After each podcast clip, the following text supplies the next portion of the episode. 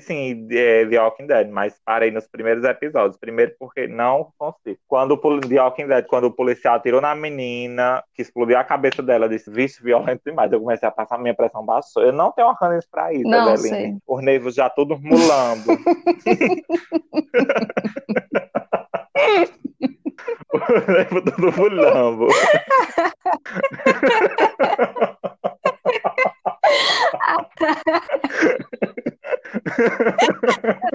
Uma definição ó, exímia.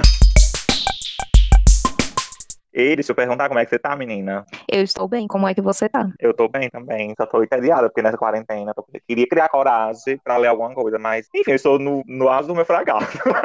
Que horror. Mas, Tipo assim, eu adorei a Arisia. Escutei todos os podcasts até agora. E acho que a senhora arrasou muito. E tá criativo mais. Eu gostei. Obrigada. Coisa que eu não tenho. É, tá super, super criativo. Nossa, muito demais. Horrores. Assim, para. Amiga, eu não sabia que a vinha de heresia, real. Eu também acho que não, e talvez seja até mentira. Foi uma coisa que eu peguei na internet e eu comprei como É, eu acho que a ver é porque a é. A Arisia é tão regional nosso que ela já que ficar própria, tá ligado?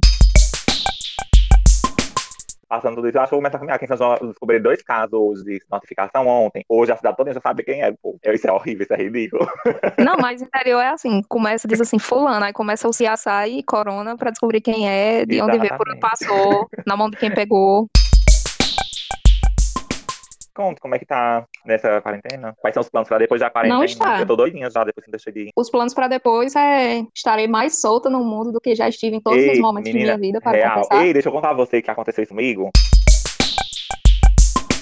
Tava lembrando, sabe de quê? De glitter. Mila me lembra glitter, né? Eu tava pensando em levar Enio Carlos também. Eu fico me perguntando como é que essas figuras surgem na mídia. Enio- Carlos se apresentou glitter. Depois foi pra Rede TV, da, glitter foi na TV Diário, né? Mas Enio Carlos Amiga, morreu, não? quem? Enio Carlos? Mulher nem sei. Morreu. Pra mim que já. Pra mim que já morreu. Vixe.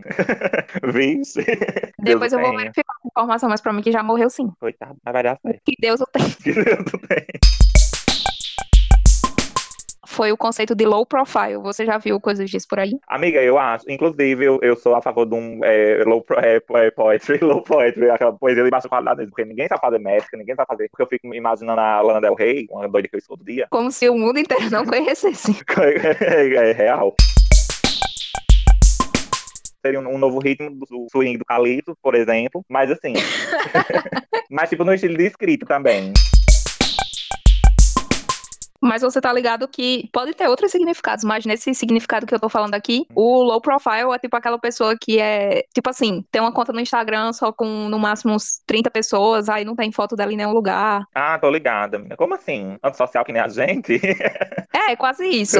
É aquelas pessoas que, tipo assim, você fala assim, vou procurar uma foto de fulano, aí você tem que ir na quinta camada da Deep Web pra pegar uma foto da Sim, pessoa em ligada. 2000 tá? Vixe, eu já fui dessas. Inclusive, eu já fui dessas. De... Não, foi eu, eu ia puxar esse assunto, tá ligado? Porque você é, essa- era, é não, era, já foi um dia essa pessoa, mas Amiga, agora eu vi que você. Sim, tem isso também. Esses... Amiga, sei lá. É. Mas aí no fundo, mas sabe que eu surto e apago tudo, né? Depois apago o sumo do Instagram um ano e depois volto. Sim. Geralmente é isso. Um ano é bom, assim, um ano dá pra povo que falta. Será que ela tá viva? Aí eu Ano- recuso. Não, mas eu parei com isso, assim, porque eu tava. Ah, gente, é cansativo ser doido. E eu fico pensando no ranço que o povo cria de mim depois. Gente, será? O povo pensa assim, gente, o que essa doida tá fazendo aqui? Ninguém aguenta mais dela, mulher, vai, não volte mais. Aí eu fico assim, não, vou ficar. Eu vou ficar, dessa vez eu vou ficar. Mais ou menos Não, menina, mas tem, mas tem duas coisas que eu não faço mais. Um é pensar nesse ranço, porque quem tiver ranço que se retire, os incomodados que se É retiram. real, amiga. E outra é falar assim, dessa vez eu vou ficar, porque nunca é. É, tá Tá ligado? ligado? Nunca é. De fato, nunca é. Nunca é dessa vez. Inclusive, eu já percebi que às vezes que eu digo, dessa vez eu vou ficar, e às vezes que eu mais rápido desativo.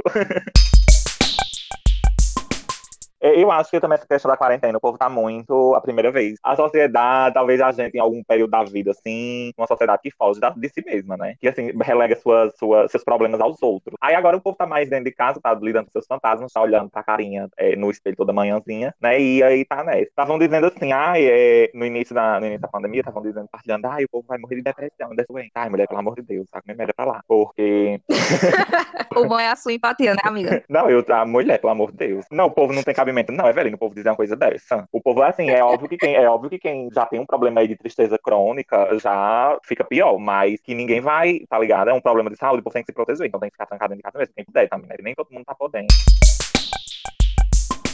Você tem TikTok, amiga? Sim, tô ligada. Amiga, não, que eu não tenho mais 15 anos, não. Eu não tenho mais disposição pra aguentar adolescente. Eu fico imaginando, assim, qual é a graça do TikTok? Será que é um vazio existencial que povo sente? Eu acho. É a vontade de se amostrar, né? Um vazio existencial, ou seja, um vazio existencial.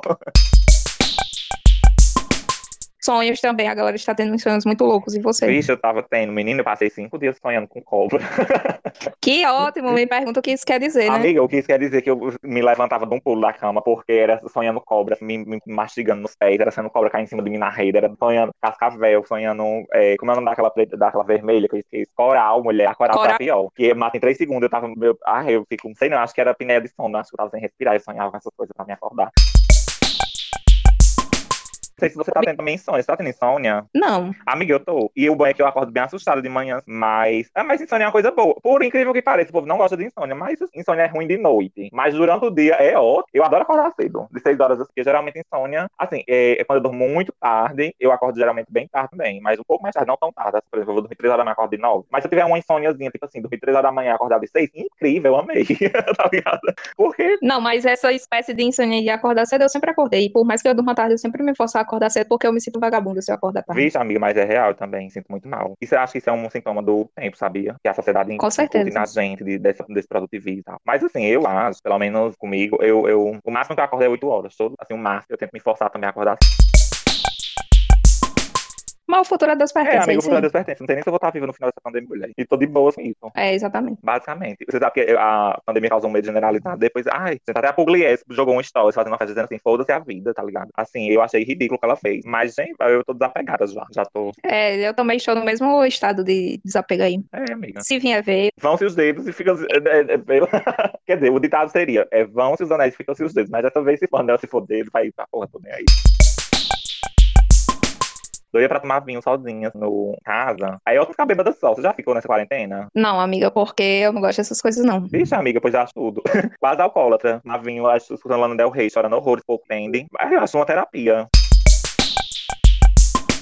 Conte como é que tá nessa quarentena? Quais são os planos pra depois da quarentena? está. Eu tô doidinha já depois que deixei de ir. Os planos pra depois é estarei mais solta no mundo do que já estive em todos Ei, os momentos menina, de minha vida para Real. Ei, deixa eu contar a você o que aconteceu isso comigo. Evelyn, nos primeiros 20 dias que eu fiquei dentro de casa, porque assim, quando eu recomendo, quando começou a questão da quarentena, que o corona tinha chegado no Brasil, eu passei 20 dias, assim, todo mundo assustou todo mundo, eu passei 20 dias trancada, só com ele fora, tendo 15 crises de ansiedade por dia. E aí, menino, depois desses 20 dias dentro de casa, eu comecei a caminhar, sabe? Pô, caminhar, eu não vou antes morrer caminhando do que morrer de crises de ansiedade por dia. E aí, nem a folha de maracujá tava dando mais jeito.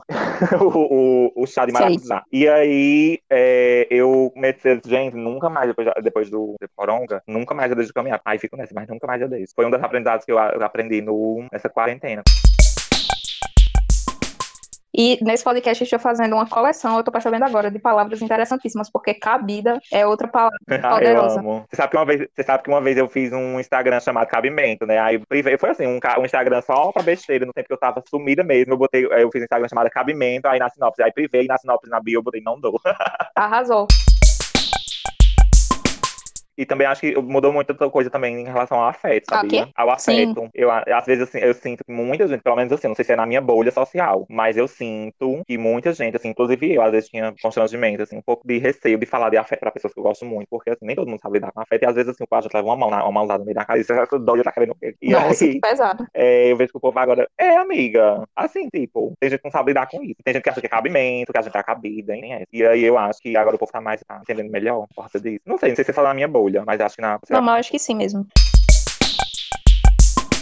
A sua melhor frase que eu guardei no meu coração, a, a primeira vez que você falou até hoje, foi não dou cabimento aos meus pensamentos. Eu levei como um mantra na minha vida. Amiga, é um mantra, amiga. Não no comentar o que eu penso. Porque eu vivo todo dia, eu armo um post pra me jogar. Mas, assim, um post Sim, sim, sim, eu real. entendi a metáfora. aí. Se vai se lascar eu mesma, me, me olha e chama de rapariga safada. Se ajeite. É o correto.